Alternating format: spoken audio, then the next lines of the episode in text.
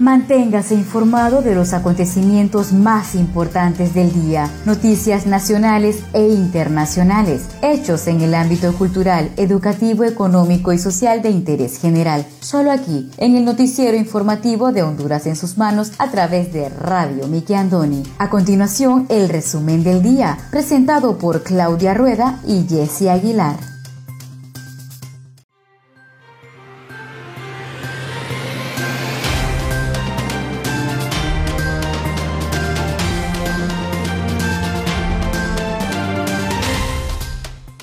Buenas tardes, sean todos bienvenidos a una edición más de su noticiero informativo Honduras en sus manos. A través de Radio TV Miki Andoni Siglo XX, les saluda su fiel servidora Wendy Aguilar desde San Pedro Sula Cortés, agradecida con Dios por la oportunidad que nos da de compartir con cada uno de ustedes las noticias más importantes que trascienden a nivel nacional. Hoy tenemos día miércoles 27 de enero del año 2021. Me acompaña Claudia Rueda desde la capital de Honduras.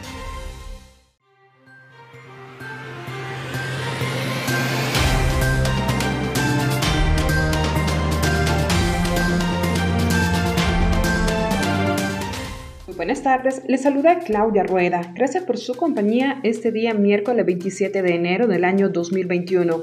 Para hoy hemos preparado las noticias más importantes del acontecer nacional e internacional. Radio TV, Miki Andoni, siglo XX, de Noticias de Honduras en sus manos, agradece su sintonía. Las manos tocan muchas superficies y pueden recoger el virus. Una vez contaminadas, las manos pueden transferir el virus a los ojos, la nariz o la boca. Desde allí, el virus puede entrar en su cuerpo y causarle la enfermedad. Lave sus manos frecuentemente.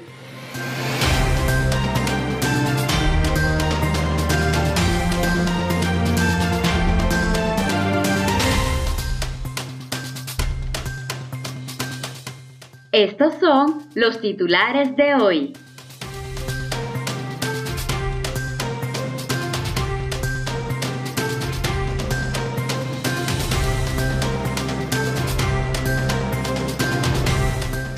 De la vacuna dependerá el crecimiento del PIB. Más de 800 licencias decomisadas por desobedecer toque de queda según la Dirección Nacional de Vialidad y Transporte. Hospital Psiquiátrico Santa Rosita reporta unos 20 empleados positivos por COVID-19. Centros de triaje serán reforzados para estabilizar pacientes que requieran de oxígeno, anuncia Yolani Batres. En noticias internacionales, juez bloquea la orden de Biden de suspender las deportaciones por 100 días. Pronóstico del tiempo válido para este miércoles 20 de enero y el artículo del día, una grata sorpresa y un consuelo por el arquitecto Fernando Pineda Ugarte, que en paz descanse.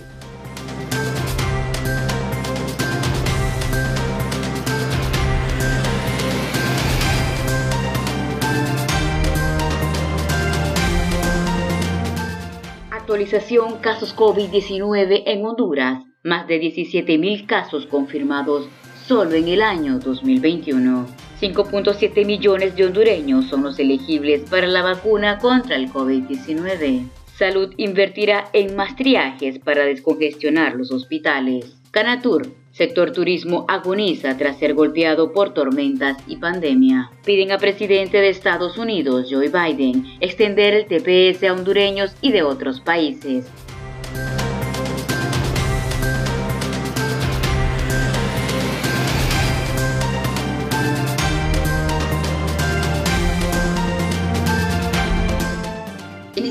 Desde ya con el desarrollo de las noticias.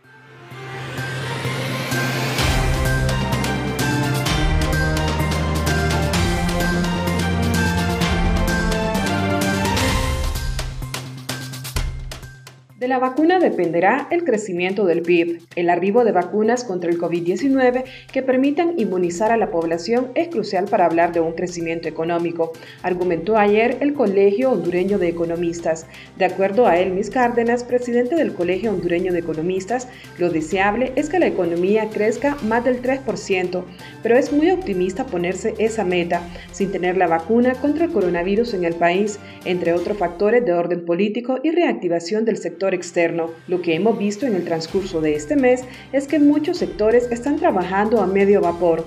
Hay sectores que todavía no se han reactivado. Esto va influyendo en que el crecimiento económico sea bajo. Pero mientras no haya una vacuna, no va a haber una reactivación económica más amplia, más efectiva. Eso también dificulta el tema del crecimiento, consideró Cárdenas.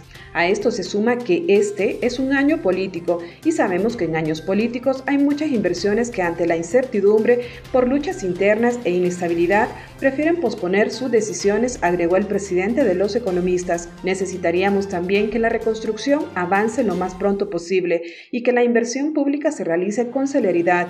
En los años normales, el Estado gasta el 100% de su gasto corriente, pero no ejecuta en esa misma velocidad los temas de inversión, contrastó. Dadas todas estas condiciones, Cárdenas cree que este año el PIB crecerá entre 2.0 y 2.5%. Ojalá que la evolución camine, incluso que el sector externo se reactive y que las exportaciones se mantengan. El precio del café, las remesas, dijo el entrevistado. Por el momento, el gobierno promete traer las primeras vacunas en marzo para inmunizar a un 20% de la población, lo que incluye al personal médico o al que esté enfrente de la batalla contra el coronavirus. El Instituto Hondureño de Seguridad Social, en una alianza con los empresarios, promete tener aquí la vacuna de AstraZeneca Oxford a finales de abril para aplicar dosis a más de 700.000 trabajadores.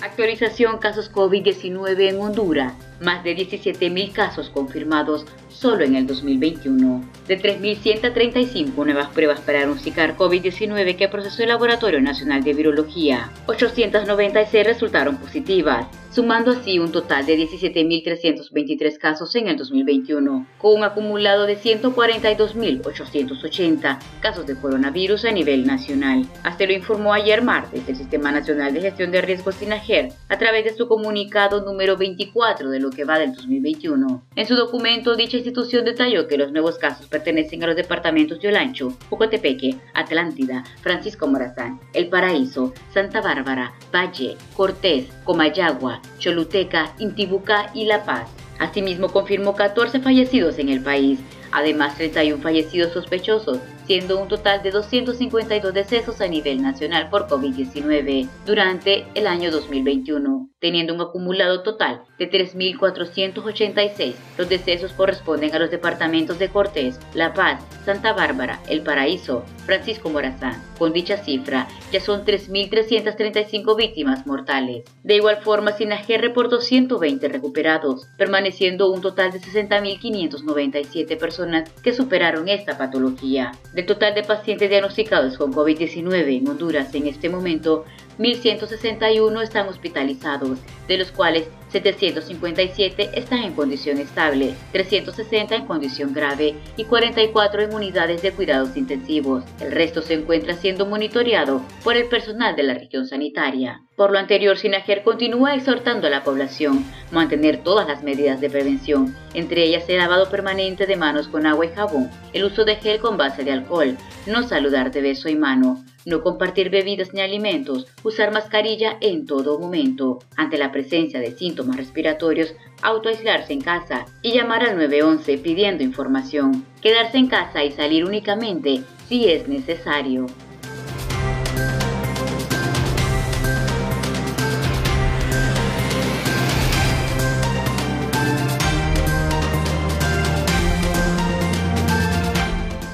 De 800 licencias decomisadas por desobedecer toque de queda según la Dirección Nacional de Vialidad y Transporte.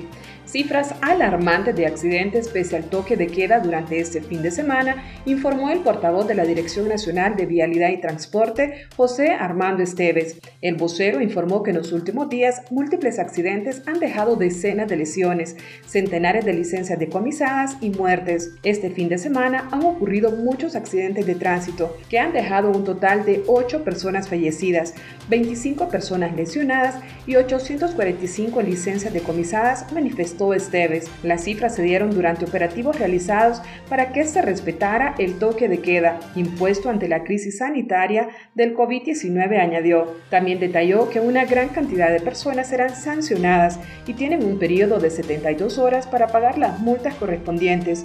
Ante los múltiples accidentes, Esteves hizo un llamado a la población a corregir sus conductas al momento de conducir. Cada una de las personas debe cambiar sus conductas frente al volante para evitar la enorme cantidad de accidentes de tránsito.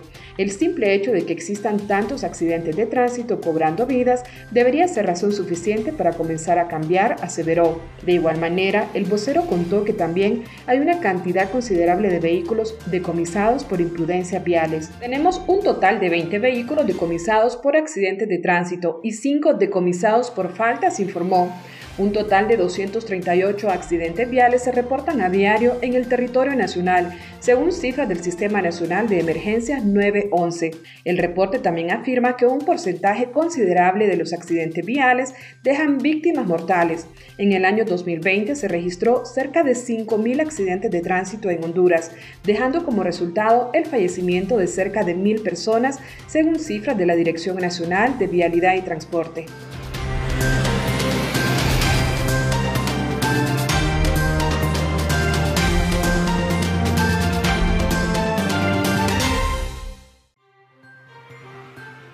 5.7 millones de hondureños son elegibles para la vacuna contra el COVID-19. La directora del programa ampliado de inmunizaciones de la Secretaría de Salud, Ida Berenice Molina, detalló que al menos 5.7 millones de hondureños son los elegibles para recibir la vacuna contra el COVID-19. Hay grupos en este momento que no son elegibles para ser vacunados porque las vacunas especializadas están en desarrollo, aseguró Berenice Molina. La directora detalló que las personas no aplicables son los menores de 18 años y las mujeres embarazadas. Por lo tanto, necesitamos vacunas para más de 5 millones de hondureños, nada más aseguró. Son alrededor de 3.7 millones de hondureños los no elegibles para la vacuna. No podemos decir que necesitamos vacuna para el 100% de la población en este momento. Solamente se necesita para 3.7 millones de hondureños, dijo Molina. Una combinación de donación y compras son los que harán de la vacuna sea una realidad en Honduras. Hasta el momento no se brinda una fecha exacta de la llegada del primer lote de la vacuna al país. Cabe mencionar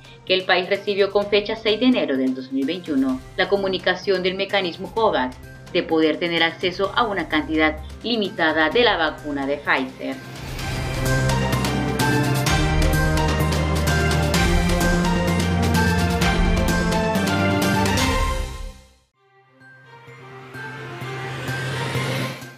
Conozca Honduras como su propia mano. www.hondurasensusmanos.com Geografía e historia de Honduras. Conozca Honduras como su propia mano. www.hondurasensusmanos.info Honduras en sus manos. Noticias. Conozca Honduras como su propia mano www.rinconesdehonduras.info Honduras en sus manos. Turismo.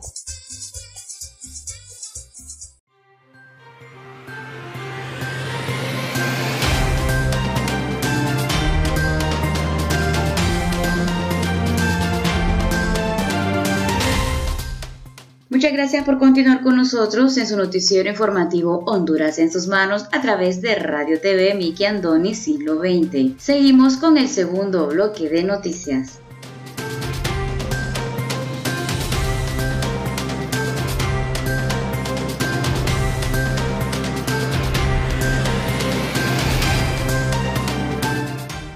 Hospital Psiquiátrico Santa Rosita reporta 20 empleados positivos por COVID-19. El jefe de la región metropolitana de salud del Distrito Central, Harry Bock, informó que un total de 20 empleados del Hospital Psiquiátrico Santa Rosita, ubicado en el Valle de Amarateca, dieron positivos a las pruebas de COVID-19 aplicadas en la última semana.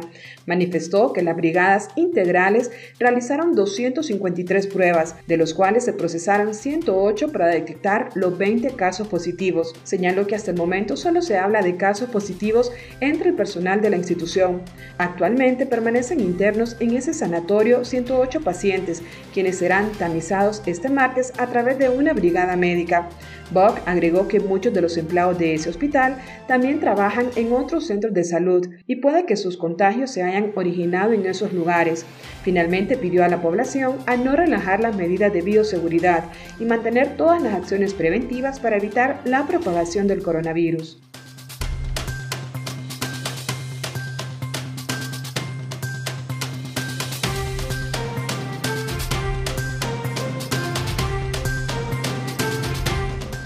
Salud invertirá en más triajes para descongestionar los hospitales.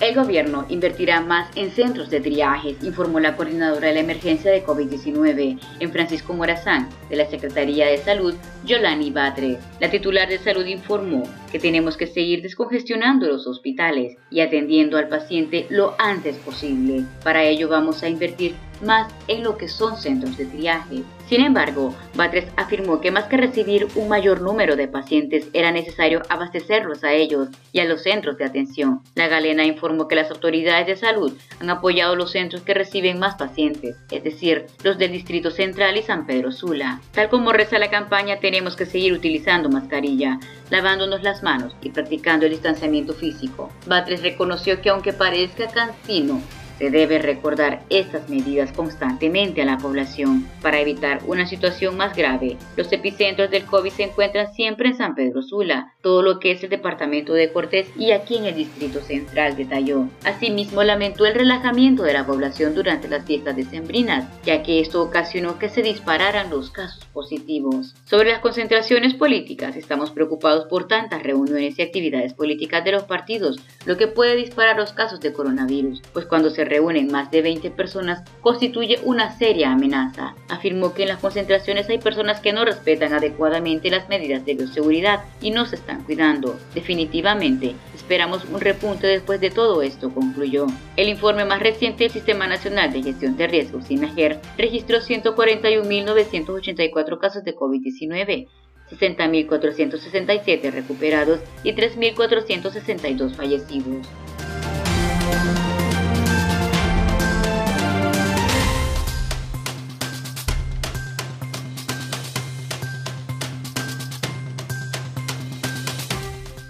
Centros de triaje serán reforzados para estabilizar pacientes que requieran de oxígeno, anuncia Yolani Batres. La coordinadora de la emergencia por el COVID-19 en Francisco Morazán, Yolani Batres, anunció que los centros de triaje se van a reforzar para estabilizar a los pacientes que requieran de oxígeno. Nos reunimos el comité técnico con el ministro de la Comisión Permanente de Contingencias COPECO, Max González, para presentarle cómo está la situación actual del dengue y del COVID a nivel nacional, haciendo un análisis de cómo está el comportamiento de ambas enfermedades, pero sobre todo empezando con nuevas estrategias para poder trabajar en orden, expuso Batres. En primer lugar, detalló que se deberá seguir descongestionando los hospitales y atendiendo al paciente lo más pronto posible en estos centros de triaje. Actualmente vamos a seguir invirtiendo en los triajes y no solo para captar al paciente a tiempo, sino para estabilizar al paciente y que si necesita oxígeno o demás insumos, brindárselos por mientras se le encuentra un espacio en el hospital la funcionaria mencionó que el epicentro de contagios está en la zona norte y en el Distrito Central. Además, estamos preocupadas por tanta reunión y la actividad política que nos puede disparar los casos de COVID-19, concluyó.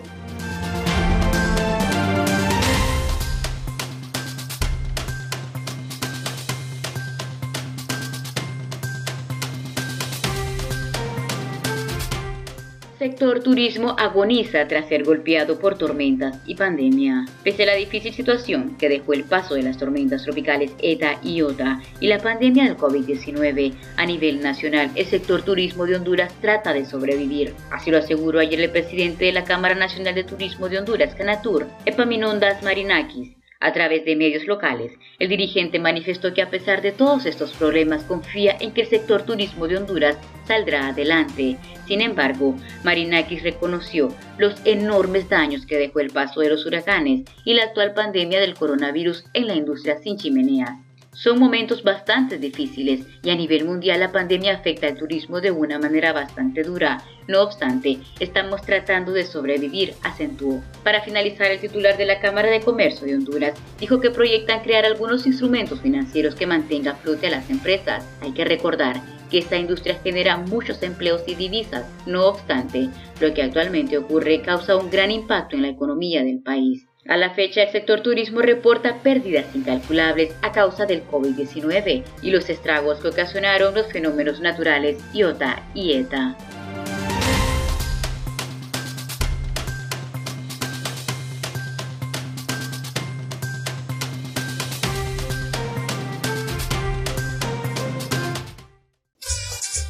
Conozca Honduras como su propia mano. www.leahonduras.com Literatura, colección hondureña. Gramática, ortografía y sus reglas. Para sus tareas y más. www.escribelocorrecto.com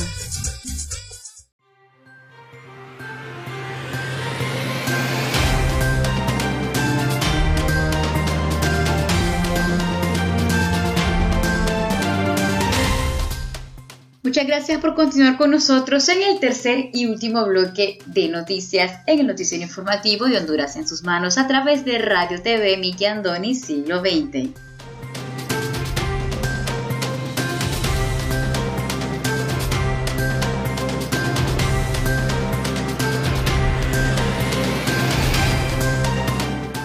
Juez bloquea la orden de Biden de suspender las deportaciones por 100 días. Un juez federal en Texas bloqueó este martes temporalmente la medida del presidente de Estados Unidos, Joe Biden, por la que se suspendía la deportación de inmigrantes indocumentados por un periodo de 100 días. El fiscal general de Texas, el republicano Ken Paxton, presentó una demanda contra la decisión de Biden la semana pasada, al considerar que la nueva administración actuó de forma arbitraria al no consultar la orden ejecutiva previamente con el Estado. El magistrado Drew B. Ticton del Tribunal del Distrito Sur de Texas detuvo la implementación a nivel nacional de la orden dada por Biden el mismo día que asumió el poder, el pasado 20 de enero prohíbo la implementación y cumplimiento de las pólizas descritas en el memorando del 20 de enero, titulado Pausa inmediata de 100 días de expulsiones, dice la orden dada este martes. En su primer día en la Casa Blanca, Biden firmó una serie de medidas ejecutivas, varias de ellas en materia migratoria, y una de las cuales era esta moratoria en las deportaciones de ciertos no ciudadanos cuya deportación haya sido ordenada, para garantizar que Estados Unidos tenga un sistema migratorio justo y eficaz. El juez Drew Big TikTok ya había pedido este lunes al gobierno información sobre cuántos inmigrantes habían sido puestos en libertad como consecuencia de esta suspensión de las deportaciones. En un mensaje en su cuenta de Twitter, Paxton celebró la victoria, resaltando que Texas es el primer estado de la nación en presentar una demanda contra la administración de Biden. Paxton, conocido por retar varias veces los programas de inmigración de los demócratas e impulsar una petición para que el Tribunal Supremo impidiera la certificación de la victoria electoral de Biden, se congratuló del fallo judicial. Dentro de los seis días posteriores a la toma de posesión de Biden, Texas detuvo su congelación de deportación.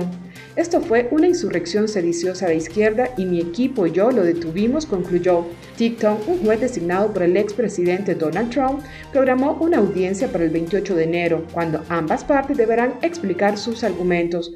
La acción del gobierno viola la Constitución, las leyes migratorias federales y el convenio contractual entre Texas y el Departamento de Seguridad Nacional, por el cual el gobierno debía exponer sus planes al Estado, señalaba la demanda ante el Tribunal del Distrito Sur de Texas.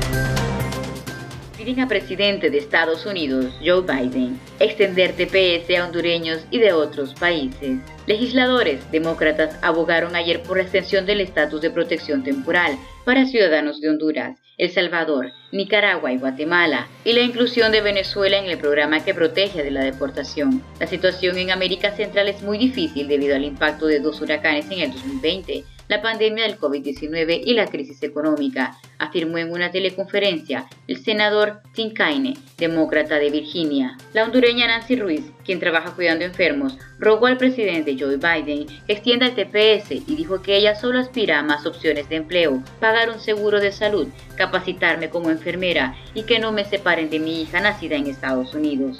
El programa TPS otorga una residencia legal temporaria con permiso de trabajo para los ciudadanos de un grupo de países designados por el gobierno estadounidense, como sitios donde han habido desastres naturales o de donde la gente huye debido a la violencia.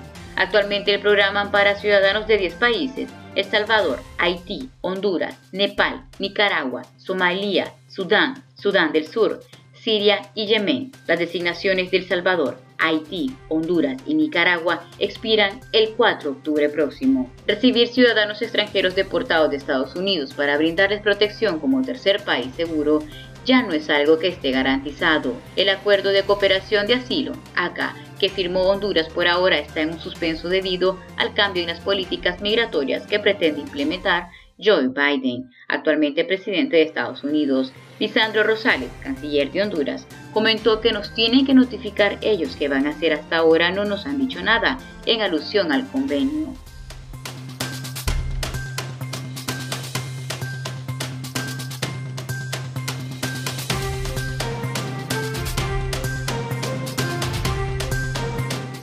A continuación, el estado del tiempo.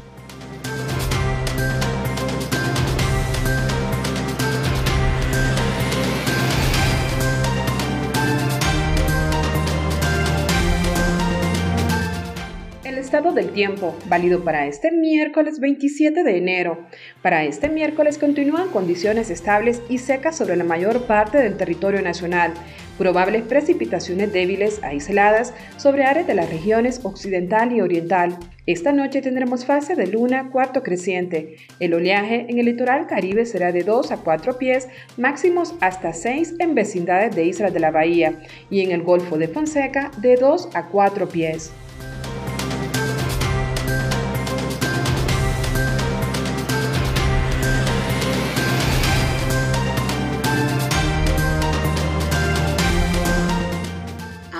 Presentamos el artículo del día.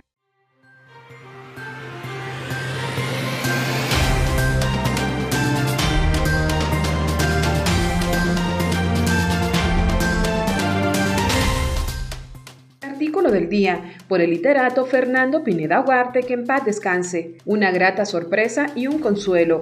También fue una alegría para mí ver la primera película del cine brasileño, Tenda dos Milagros, Tienda de los Milagros, cuya función fue patrocinada por las esposas de los embajadores con el propósito de ayudar en algo a nuestros niños hambrientos. Siete películas magníficas, muy originales, con que nos está obsequiando el Brasil. Gracias, creo, a las gestiones de su dinámico embajador, señor de Berger César, que no pierde oportunidad de traernos todo lo mejor que en todas las artes produce su país, uno de los países más pintorescos y encantadores del mundo. Digo que ha sido una grata sorpresa ver Tienda de los Milagros porque es también un problema nuestro, no tan marcado, tratado con maestría, con actuación brillante en un medio interesantísimo.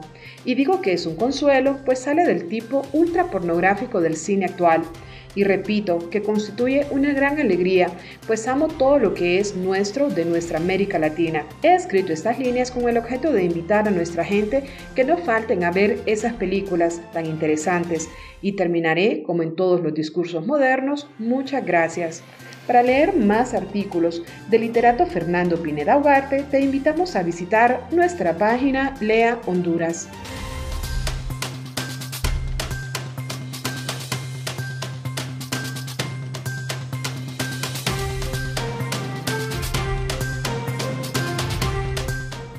Muchas gracias a todos ustedes por haber estado con nosotros en el noticiero informativo Honduras en sus manos a través de Radio TV Miki Andoni Siglo XX. Los esperamos la siguiente edición.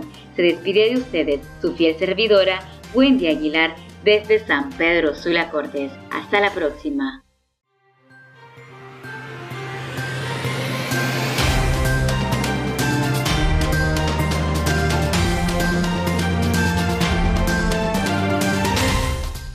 Fue un gusto haber compartido las noticias más importantes del día a través de Radio TV Nicky Andoni Siglo XX para Noticias de Honduras en sus manos. Si desea dejarnos algún comentario, puede buscarnos en Facebook como Radio TV Nicky Andoni Siglo XX. Nos gustaría leer sus comentarios y saber de dónde nos escuchas. Agradecemos su atención. Tengan todos y todas buenas tardes.